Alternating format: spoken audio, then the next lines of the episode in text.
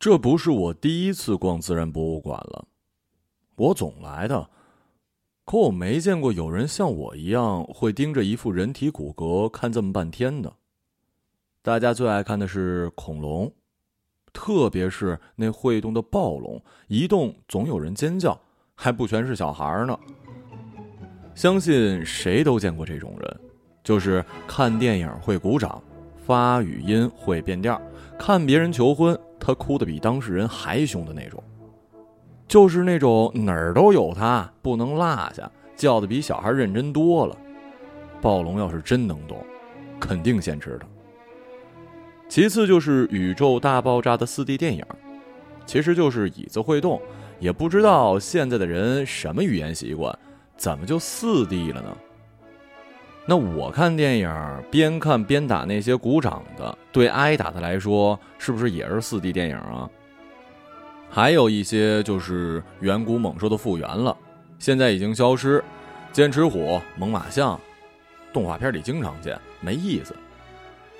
我就爱看骨头架子、碎片，有种动物叫做雷兽，只有部分的头骨，长得像是。看庙门的金刚，还有骨头长得跟长颈鹿一样，但是长着尖牙的，帅。我最爱看的是人的骨架。这个自然博物馆里只有一副人的骨架，标牌写着“现代人”。我爱看它，是喜欢揣测它的故事。远古的化石、复原的标本。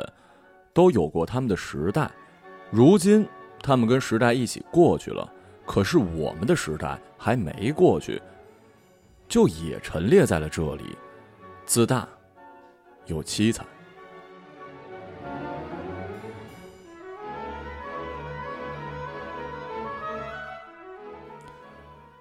那个女孩为什么会看呢？我走近了一点，表情严肃起来，在想着怎么跟她搭上话。他年纪不大，可能是高中生，这让我觉得更有趣了。戴着眼镜，长得不漂亮，还有点男孩子气，不像爱说话的人。没想到他们会用这么新的骨头啊！我说，他看我，我还以为他们会用一副化石呢。现代人诞生也有十万年了吧？中国现代人出土也不少。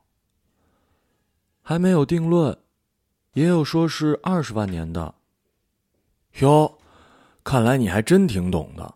我常来这儿看，第一次见到也有人喜欢他。你也是学这方面的？我第一次来，这是我爸爸。我猜了那么久，全错了。啊啊啊啊！这这这是。我爸捐献了遗体，癌症，去年走的。不，不好意思啊。没事儿。他说着扭过去看着展柜里的骨架，我从玻璃反光上能够看到他不够成熟的脸。我爸这人就这样，总想做大事儿，做贡献，为大事儿做贡献，总说当老师是他最好的选择。是为人类的未来使劲儿。小时候常常晚回家去别人家家访，家长们都喜欢我爸，觉得这老师负责任，而孩子们都不喜欢他。我妈也是。我挺高兴的，与所有标本不同，这句标本的解说词来自于他的直系后代。他得病可能就是累着了吧？真不是作文里写的。我爸真的是深夜批改作业，老是为了这个跟我妈吵架。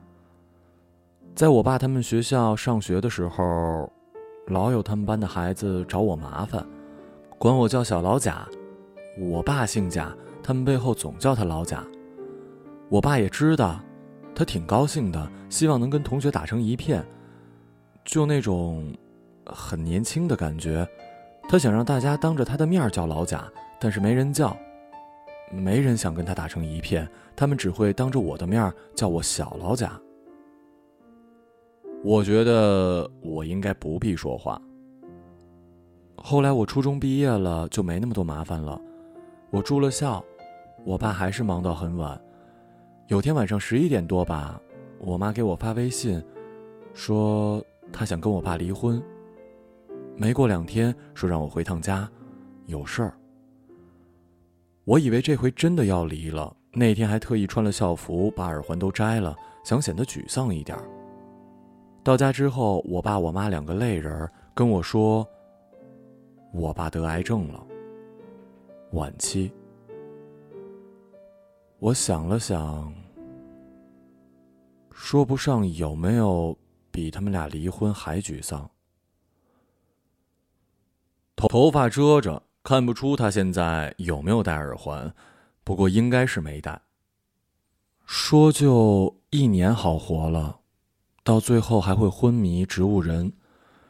争了半天，我爸不让我休学，最后还是我妈说：“孩子从小你就没好好陪过他，他陪陪你不行啊。”他的头低了低，看向标本的腿。开始，我爸特乐观，早早就签好了遗体捐赠书。还是那一套，社会、国家、人类都等着他回馈呢。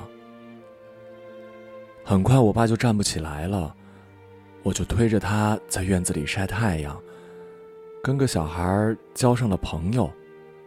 也挺怪的，健康的时候没小孩喜欢他。那孩子也是绝症，说是想回学校念书。这话一说，我爸眼泪就流下来了，跟孩子说以后叫我贾老师。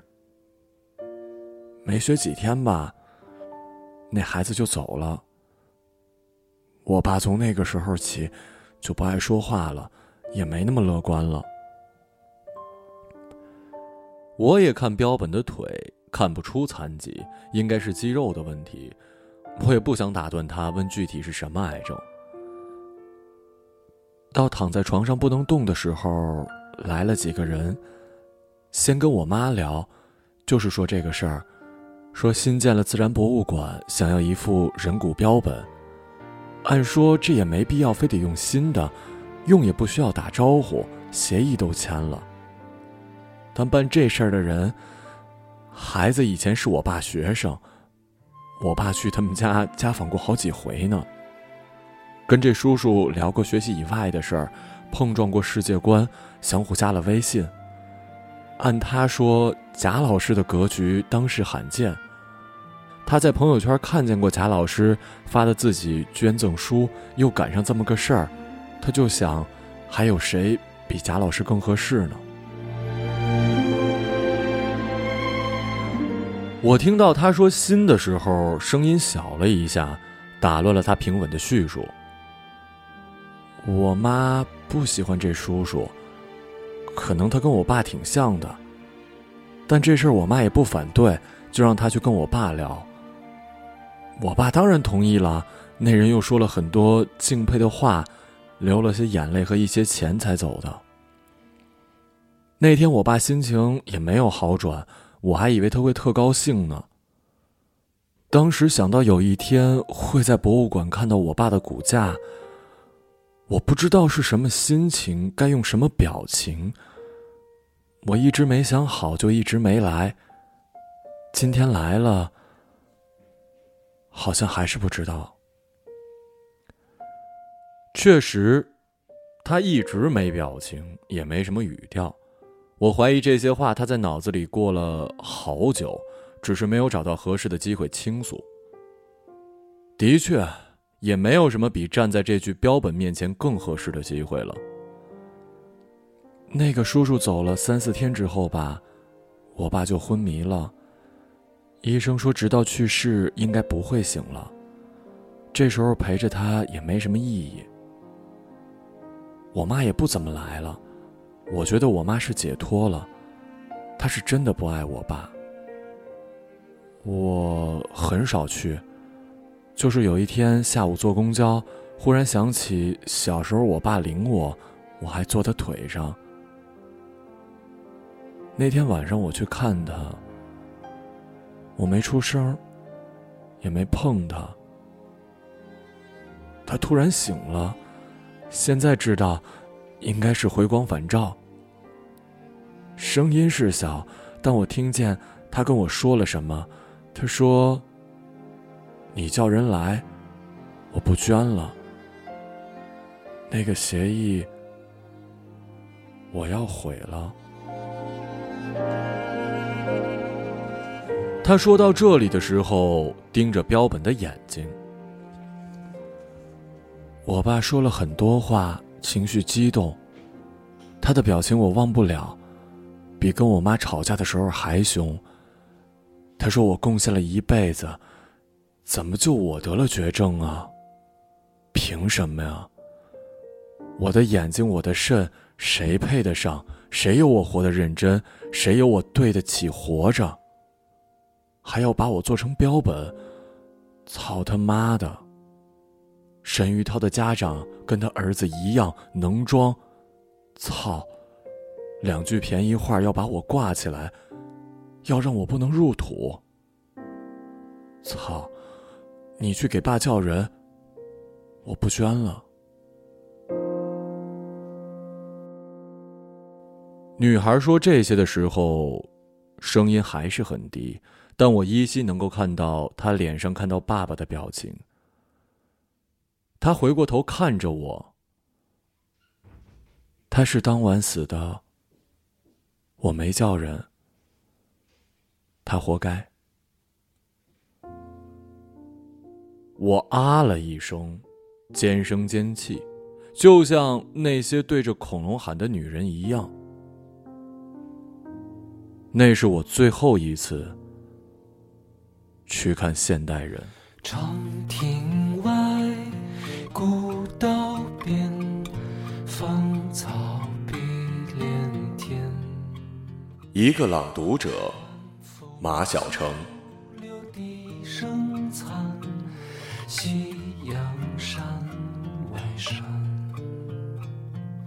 天之涯，地之角，知交半零落，一壶浊。酒尽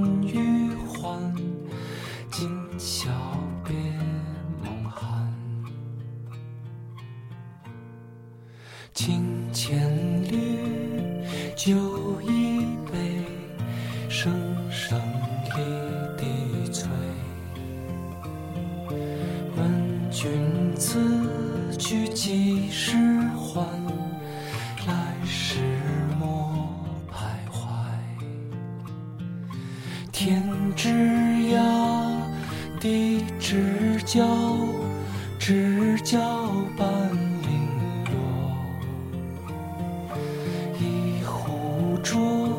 酒尽余